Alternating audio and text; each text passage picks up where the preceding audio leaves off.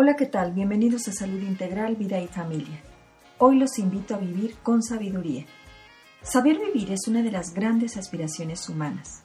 Experimentar y conocerse a uno mismo son las dos actitudes indispensables para adquirir maestría en el arte de vivir. Cuando digo conocerse, consiste en conocernos tal y como somos, no como quisiéramos ser. Es aprender a ver y aceptar en nosotros lo que nos agrada, y lo que no nos gusta, para lo que es preciso vivir con conciencia.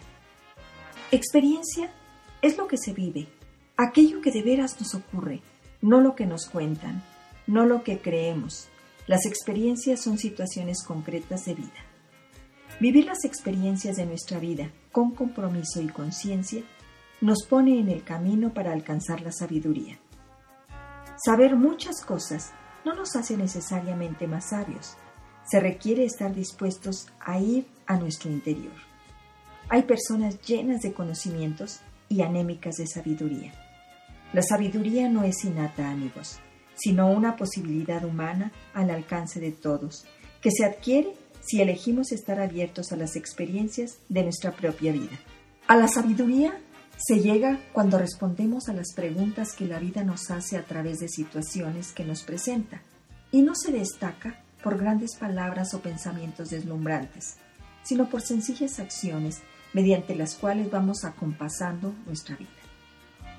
Hoy te invito a la posibilidad de ser una persona sabia y que elijas estar en la vida y transitarla, que te abras a las experiencias de tu vida y las explores para entenderlas. O bien, elijas la vana espera para que te ilumine la sabiduría ajena.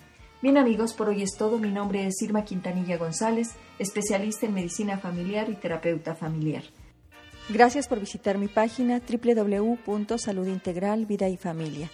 Ahí espero sus dudas y comentarios y también pueden escuchar entrevistas con profesionales de la salud. También me pueden llamar al 212-4645 o al 442-129-9838. Que disfruten de una excelente semana en compañía del camino a su sabiduría.